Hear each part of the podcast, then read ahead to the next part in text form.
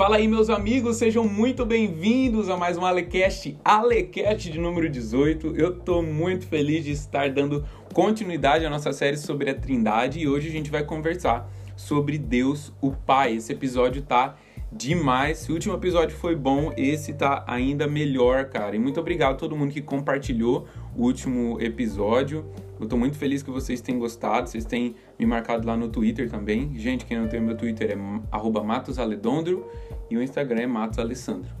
Então, fiquem comigo até o final, compartilhem esse episódio, é, dá um feedback para mim lá no Twitter, dá um feedback para mim no Instagram e curtam esse episódio, que o Pai, o Filho e o Espírito Santo é, atraiam você, coloquem o seu coração em chamas, que a sua adoração, que a sua visão de Deus seja transformada e você saia desse episódio amando mais o Senhor, inspirado a amar mais o Senhor, tá bom?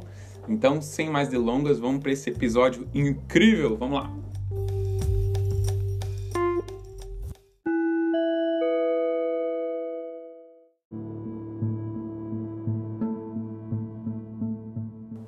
Bom, gente, como a gente viu no episódio passado, a Santa Trindade é uma família. Deus é um só e ele coexiste em três pessoas: o Pai, o Filho e o Espírito Santo.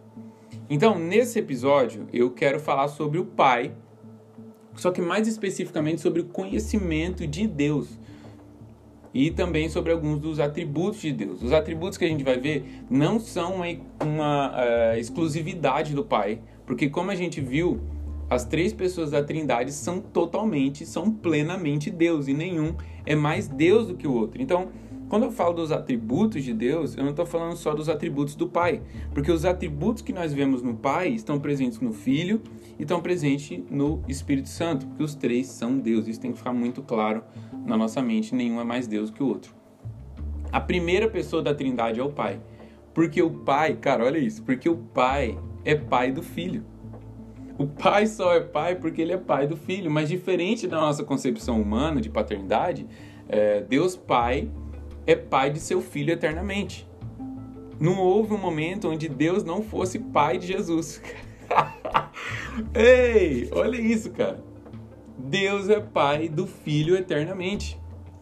Além disso, diferentemente dos pais humanos, Deus Pai não tem pai. Ele nunca foi filho, sua paternidade é eterna e sem origem. Deus sempre foi pai. A segunda pessoa da Trindade é o filho, porque ele é gerado pelo pai. Mas, diferentemente da, da geração humana, nunca houve um tempo onde o filho não fosse filho ou onde o filho não existisse. A geração dele é uma geração eterna. E a terceira pessoa da Trindade é, é o Espírito, e o Espírito ele é expirado pelo Pai. Eu gosto dessa expressão expirado que eu vi no artigo, porque ela, ela denota a ação de inspirar e expirar, sabe? A partir do relacionamento do pai com o filho, Jonathan Edwards ele, ele dá esse exemplo. Agostinho, é, Agostinho, a gente falou no último episódio, também dá esse exemplo. E no, no próprio, na própria Confissão de Fé de Westminster, a gente vê que o, que o Espírito é procedente do Pai e do Filho. Ele é expirado, o, é, o Filho é gerado e o Espírito ele é procedente, ele é expirado pelo Pai e pelo Filho. E o Espírito Santo ele não é um segundo filho, como se fosse irmão do Filho Jesus. Ele nem é neto do Pai, como se fosse um filho de Jesus. Ele é o Espírito porque ele não é gerado ou nascido, mas procedente, expirado do Pai e do Filho. E lembrando, gente, não houve um momento onde o Espírito não existisse, não houve um momento onde o Filho não existisse. A Trindade, as três pessoas da Trindade são coeternas, coexistentes, consubstanciais. É, a gente viu que não existe uma hierarquia. E hoje eu quero falar mais especificamente do conhecimento de Deus. E em Efésios 3, 14 está escrito o seguinte: a gente pode ver claramente as três pessoas da Trindade aqui, e a minha ênfase é no Pai hoje. Por causa disso, me ponho de joelhos perante o Pai de nosso Senhor Jesus Cristo. Uau!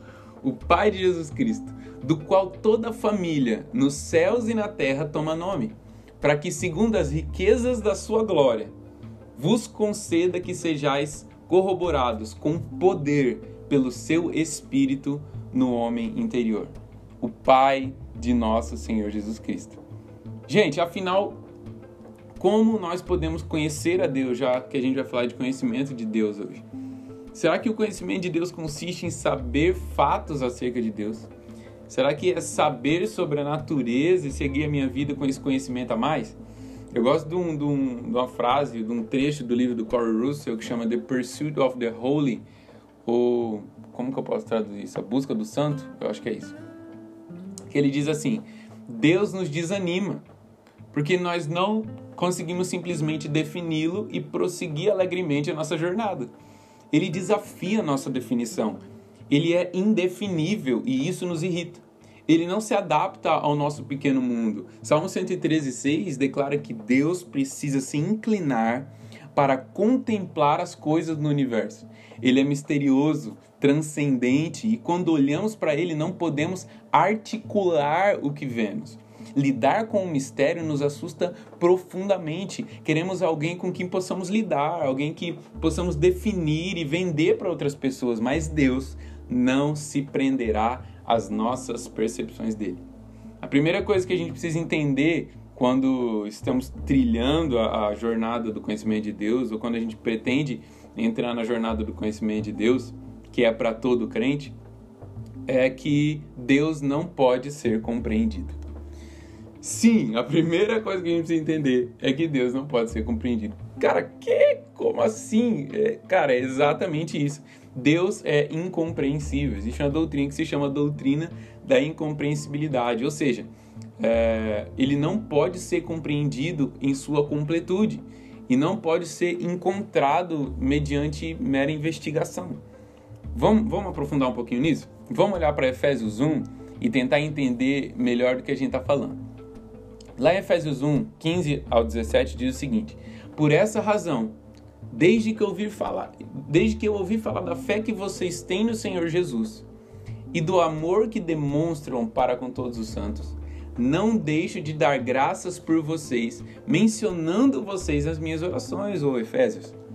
Peço que o Deus de nosso Senhor Jesus Cristo, vamos aí, vamos aí, gente. Peço que o Deus do nosso Senhor Jesus Cristo, o glorioso Pai, lhes dê espírito de sabedoria e de revelação no pleno conhecimento dele.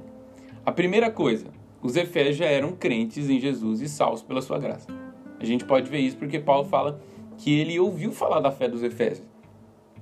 Ele ouviu falar da fé que eles têm no Senhor Jesus e do amor que eles demonstram para com todos os santos.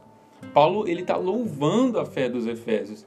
Ele tem ouvido falar das evidências dessa fé e essas evidências estavam sendo manifestas entre eles e a partir deles para com todos os santos. Cara, incrível, uma igreja incrível. E é nesse momento que o apóstolo expõe à igreja de Éfeso o conteúdo das orações que ele fazia por ela.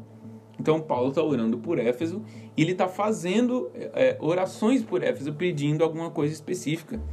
E é, essa parada é, é tão profundo que Paulo ensina nessas palavras que a gente precisa gastar um tempo nesses poucos versículos, nessas poucas palavras, para a gente contemplar aqui a dimensão do que está sendo dito. Então, agora é um momento de contemplação. A primeira coisa que Paulo fala é que ele dá graça pelos Efésios, tal, menciona ele nas orações, e ele é, fala que a primeira coisa que ele fala é a quem ele está fazendo as orações. E ele está fazendo as orações ao Deus do nosso Senhor Jesus Cristo. Eu vou dividir em três partes, tá? A primeira é o Deus de nosso Senhor Jesus Cristo. Gente, eu acho que já ficou claro para nós e é claro para Paulo que Jesus é Deus. Jesus é Senhor e Deus. E Paulo está se referindo é, ao Pai como o Deus do nosso Senhor Jesus Cristo. E quando ele faz isso, ele está tentando expressar a grandiosidade, a sublimidade e a glória de Deus. Cara, Jesus é Deus. E ele está falando com Deus do Senhor Jesus Cristo. Deus de Deus. Ai, meu Deus, é muito bom isso, cara. Que episódio gostoso. Vamos aí. E aqui eu quero me valer de alguns atributos de Deus para tentar demonstrar é, o que Paulo o que Paulo está falando. E atributo, quando eu falo sobre atributo, é, vou pedir uma ajuda do A.W. Tozer aqui. O Tozer ele diz que atributo é qualquer coisa que possa ser corretamente atribuída a Deus. Um atributo de Deus é o que Deus revela ser verdade ao seu próprio respeito. Então, um atributo de Deus é o que ele revela ser verdade a respeito dele mesmo. Não é possível a gente enumerar os atributos. Ah, são tantos atributos. Na história da igreja, tem alguns exemplos de pessoas falando que são sete, que são tantos. Mas, mano, não é possível numerar atributos de Deus. Visto que um, um dos atributos de Deus é sua infinitude. ele nunca se esgota, ele nunca termina. Ninguém pode medir ele voltar com um número, voltar com uma decisão ali, voltar com uma definição. O Arthur W. Dra Oh, aleluia! O Arthur W. Pink, aqui não tem corte, gente, que é seguidão. E eu vou indicar esses livros no Instagram, vou fazer um post com os três livros que eu cito uh, nesse episódio, tá bom? Uh, no Instagram, eu acho que vou fazer amanhã, porque o episódio sai hoje. E eu posto lá para vocês compartilharem. São livros que me ajudaram muito no assunto conhecimento de Deus, atributos de Deus e tal. E o Pink, ele escreveu sobre um atributo que ele denominou de a solidão de Deus. Cara, muito forte isso. Né? E esse atributo da solidão de Deus, ele ressalta, além do fato de Deus ser antes de toda a criação, ele está sozinho, apesar de subsistir igualmente em três pessoas, ele aponta para a realidade de não haver ninguém como Deus. Não há ninguém com quem é, é, Deus possa ser comparado. Ele é o único em sua categoria, entre aspas aí. E não há nada e nem ninguém a quem possamos comparar. Não tem ninguém com que eu possa comparar a Deus. A gente considera isso também ao falar do atributo da santidade de Deus. E esse é o cântico que ressoa diante do trono da majestade nas alturas.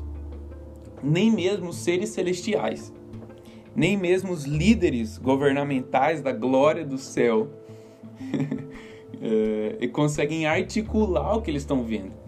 Nem mesmo eles conseguem definir Deus. E a expressão de louvor que emana deles é santo, santo, santo. Ou seja, não há ninguém como o Senhor. O Senhor é incomparável. O Senhor é inatingível. Único. Ninguém se compara ao Senhor. Os caras, os, os seres celestiais cantam santo. É a definição de louvor, é o coro deles sabe? É o que consegue resumir a canção uh, uh, que, que, que, que parte deles quando eles contemplam ao Senhor. E Tozer ele usa um exemplo excelente quando ele diz que Deus ele não é o ser mais elevado numa escala de seres. Tipo, quando a gente vê a cadeia alimentar, que a gente vê uh, o peixe, daí vem o urso, daí vem não sei o que, não sei o que, não sei o que, até o topo da cadeia alimentar. Deus não é o, o, o, o, o ser mais elevado nessa escala de seres como se ele estivesse no topo de um ranking. Ele simplesmente não está no ranking. O ranking não suporta Deus. Deus não cabe no ranking. Porque assim como entre, uh, por exemplo, um arcanjo e uma lagarta, como o Tozer diz, existe um abismo infinito, também existe um abismo infinito, infinitamente maior entre o arcanjo e Deus. Então, então não tem como eu colocar Deus numa lista, não tem como eu colocar Deus num ranking, não tem como eu colocar Deus é, é, numa escala. E Isaías 40, que é um dos meus textos favoritos das Escrituras, é, a partir do versículo 12, ele narra essa, essa glória de Deus. E o Mike Bickle, ele, ele fala que ele teve um sonho onde ele viu, a gente acabou de falar do canto dos anjos, né, diante do trono, dos querubins, diante do trono, é, cantando que Deus é santo, e os serafins que Isaías vê diante do trono cantando que Deus é santo, ele teve uma visão em que Deus falou para ele que o canto de, dos serafins diante do trono de Deus em Isaías 6, quando eles dizem santo, santo, santo uns aos outros, ele foi explanado, ele foi expandido em Isaías 40. E é incrível isso porque Isaías 40 fala o seguinte: Quem mediu as águas na concha da mão, ou com o palmo definiu o limite do céu? Quem jamais calculou o peso da terra ou pesou os montes na balança e as colinas nos seus pratos? Quem definiu limites para o Espírito do Senhor ou o instruiu como seu conselheiro? A quem o Senhor consultou para que pudesse esclarecê-lo e que lhe ensinasse a julgar com justiça? Quem foi que, que lhe ensinou conhecimento ou lhe aponta o caminho da sabedoria? Na verdade, as nações são como uma gota que sobra do balde para eles são como pó que resta na balança. Para ele, as ilhas são, é, é, não passam de um grão de areia. Nem as florestas do Líbano seriam suficientes para o fogo no altar, nem os animais de lá bastariam para o holocausto. Diante dele, todas as nações são como nada. Para ele, são sem valor e menos que nada. A quem vocês compararão Deus? Como poderão representá-lo? Meu Deus, cara. Lembra que a gente tá, que a gente tá em Efésios 1, tá bom? A gente tá falando sobre o Deus de nosso Senhor Jesus Cristo. E Paulo ele continua dizendo além de, uh, do Deus que ele pede ao Deus do nosso Senhor Jesus Cristo, ele fala um outro adjetivo, que é o glorioso Pai. A glória de Deus, que é a segunda coisa que eu quero falar. A glória de Deus é a soma de todos os atributos de Deus. A glória de Deus deve nos encher de fascinação e a glória de Deus deve nos encher de temor. Moisés ele pede para ver a glória de Deus em Êxodo 33, 18. E para que ele não morresse, o Senhor mesmo o protege da própria glória de Deus, da sua própria glória, o cobrindo com a sua mão. A glória de Deus é a beleza de Deus, é o resplendor de Deus, é o fulgor de Deus. Todos os seus atributos são perfeitos e se manifestam em concordância uns com os outros. E isso manifesta a glória indizível que não pode ser dita do Senhor. E esse Deus glorioso é Pai, ele fala do glorioso Pai, Pai de Jesus, de todos que são adotados por ele por meio do seu Espírito e mediante a obra do Filho. E no próximo episódio a gente vai falar sobre o Filho. E a última coisa que eu quero é, me encaminhar para encerrar esse episódio de hoje, que Paulo fala que ele está orando ao Deus nosso Senhor Jesus Cristo, o glorioso Pai, e o pedido é que ele lhes dê, que ele dê a vocês espírito de sabedoria e revelação, no pleno conhecimento dele. Cara, por que, que no começo eu falei que Éfeso era uma igreja salva? A Éfeso era uma igreja que tinha evidência de fé. Porque, meus amigos, não é o, o ímpio é, somente que precisa de revelação de Deus. Todos nós precisamos de espírito de sabedoria e revelação, que é o Espírito Santo para nos levar, para nos conduzir às profundezas de Deus. Sabe, cara, em, em 1 Coríntios 2, se eu não me engano, fala que o Espírito ele perscruta as profundezas de Deus. Quem conhece o, o homem a não ser o Espírito que habita no homem. Quem conhece a Deus a não ser o Espírito de Deus. E ele perscruta, sonda até mesmo as profundezas de Deus. Deus tem profundezas. Deus tem lugares escondidos, Deus tem mistérios ocultos e o Espírito Santo, o Espírito de sabedoria e revelação. Gente, já estou indo lá no episódio do Espírito Santo, mas vamos aí. Ele nos leva às profundezas de Deus. Ele nos revela as profundezas de Deus. Cara, olha, olha, olha o relacionamento da Trindade. Vocês perceberam que não tem como falar do Pai sem falar do Filho, sem falar do Espírito? É lindo esse relacionamento, é lindo como eles como, como eles convergem em unidade e em, em comunhão perfeita, em comunhão plena. E o espírito de sabedoria e revelação no pleno conhecimento de Deus. A gente não pode esquecer aqui que a gente está buscando conhecer, é, é, conhecer a Deus. Mas como eu posso conhecer a Deus se a gente não pode alcançar Deus, se a gente não pode descrever Deus? Está entendendo?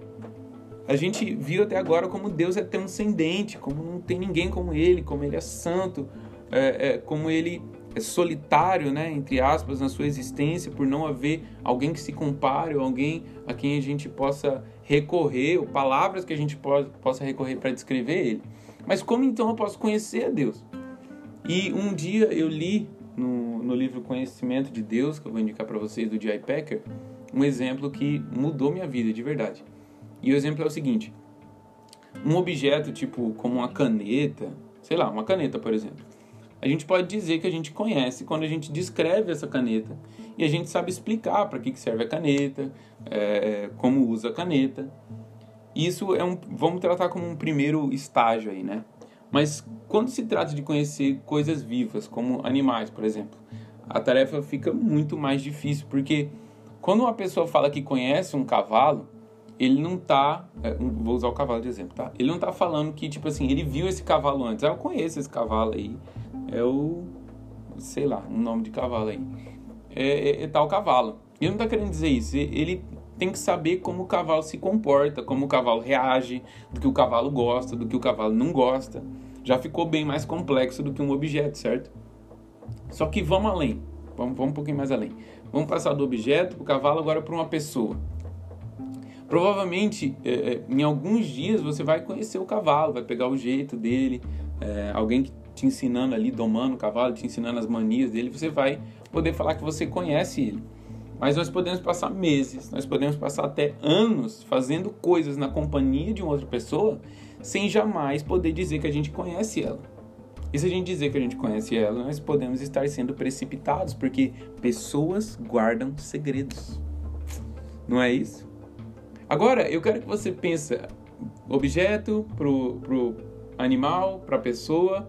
Agora eu quero que você pense numa pessoa que é superior a você. Sei lá, em superior em posição, em, em hierarquia, em distinção intelectual, em habilidade profissional. E aí vai. Você não tem o que fazer quando você está diante de uma pessoa dessa, a não ser ouvir. Ouvir o que ela tem para dizer. E deixar ela tomar iniciativa na conversa. Gente, quando você está numa mesa bem importante assim, eu Jesus tem me colocado em algumas, algumas mesas bem legais. O que, que a gente tem que fazer? Ouvir, gente. Gente, eu estou numa mesa com Douglas, Jesus Copy, Gabriel Cantarino. Esses dias. Tava o Tom Molinari. Tava Val. Gente, tava o Henrique Machado, meu pastor, o Canta também, que é meu pastor. Gente, eu vou falar o que, meus amigos? Eu vou querer abrir minha boca para falar o quê? Para me amostrar? Eu vou querer me amostrar, gente? O que, que eu vou estar tá querendo me amostrar? Oh, meu Deus, eu vou, eu vou querer ouvir e beber do que eles estão falando. Eles tomam a iniciativa da conversa e eu só falo quando eu sou perguntado, vocês estão entendendo? Então, é, é disso que eu estou falando. Nós, no entanto, a gente está falando do Deus Supremo, cara que é sobre todas as coisas, aquele que habita em luz inacessível. Paulo escrevendo a Timóteo, é, ele fala que o Senhor habita em luz inacessível. Só que quando a gente trata de luz na Bíblia, a gente esquece que luz é fogo, que não tinha luz de LED. Tá entendendo? Que eles não se referem à luz como. É, por exemplo, a luz aqui no meu quarto é luz de LED. Eles não estão se referindo à luz de LED. Eles não estão se referindo a um botãozinho que você aperta, acende, apaga. Eles estão falando de fogo. Luz na Bíblia é fogo. Luz inacessível na qual o Senhor habita, inacessível que não pode ser acessada, não pode ser transpassada. É um furacão de santidade, de fogo e de glória que envolve o Senhor, que não permite que ninguém é, acesse, que não permite que ninguém passe, ninguém olhe com, com olhos é, é, nus e contempla assim. Eu lembro de um de um hino da presbiteriana que que ele é inesquecível assim, que ele fala assim, ó: Se nos cega o sol ardente, quando visto em seu fulgor, quem contemplará aquele que do sol é criador? Patriarcas não puderam o seu rosto contemplar e tá falando dessa superioridade de Deus. Tá falando é, de que ele não pode ser acessado. Beleza, a gente, a gente tá entendendo isso, né? Só que a gente tá falando de conhecer a Deus. Lembra que a gente falou do objeto, do animal, da pessoa, da pessoa superior, e nós estamos em Deus agora. Não é a rainha da Inglaterra, não é o presidente dos Estados Unidos, é Deus. Sabe, o, o, o eterno, o imutável, o autoexistente, o autossuficiente, o onipotente, onisciente, onipresente, poderoso, glorioso e santo Deus. E o fato é que Deus escolheu se revelar. Simples assim. Por que eu posso conhecer a Deus? Porque Ele escolheu se revelar. Ele escolheu puxar conversa. Ele escolheu nos dar acesso à luz que era, à, à sua habitação que antes era de luz inacessível. Meu Deus, cara nós nunca o conheceríamos se, é, é, se ele, sendo amoroso, gracioso, misericordioso, justo, soberano, não tivesse escolhido se revelar a nós e nos atrair à comunhão. E o próprio J. Packer ele diz o seguinte: a verdadeira e espantosa resposta que a Bíblia nos dá a essa pergunta é que o propósito de Deus ao se revelar é se tornar nosso amigo. Mano do céu. Foi para esse fim que ele nos criou. Seres racionais que carregam sua imagem, capazes de pensar, de ouvir, de falar, de amar. Ele desejou que houvesse genuína afeição genuína amizade dos dois lados, entre ele e nós. Uma relação não como aquela de um homem e seu cão, mas como a de um pai para com seu filho, ou de um marido para com sua esposa. Embora é, conhecer a Deus, gente, seja totalmente conhecer a Deus totalmente, né, seja esteja fora do nosso alcance, conhecer a Deus verdadeiramente não está. A Escritura ela nos revela que Deus é íntimo e Ele nos fez a sua imagem a fim de se revelar a nós. Esse fato torna a doutrina da incompreensibilidade, que a gente falou tanto até aqui, é, torna a doutrina da incompreensibilidade de Deus em uma grande bênção. Por quê? Porque Deus sempre se revelará novamente. E Ele vai sempre exibir novos níveis de profundidade da sua personalidade e da sua pessoa a nós. Porque Deus ama se revelar. Bom, meus amigos, é, é sobre isso que eu queria falar com vocês hoje. A gente gastou aí quase meia horinha falando do conhecimento de Deus. Eu não entrei em nenhum atributo de Deus especificamente, é, apesar de, de que meditar nos atributos de Deus incomunicáveis, ou seja, que são exclusivamente dele, e comunicáveis, é, que refletem em nós, né?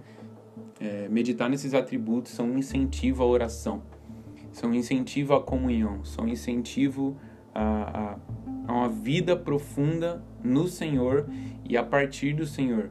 Por exemplo, meditar na imutabilidade de Deus. Cara, Deus não muda. Se Deus não muda, é, os planos de Deus não mudam. O propósito de Deus não muda. A verdade de Deus não muda. A vida de Deus não muda. Ele não envelhece.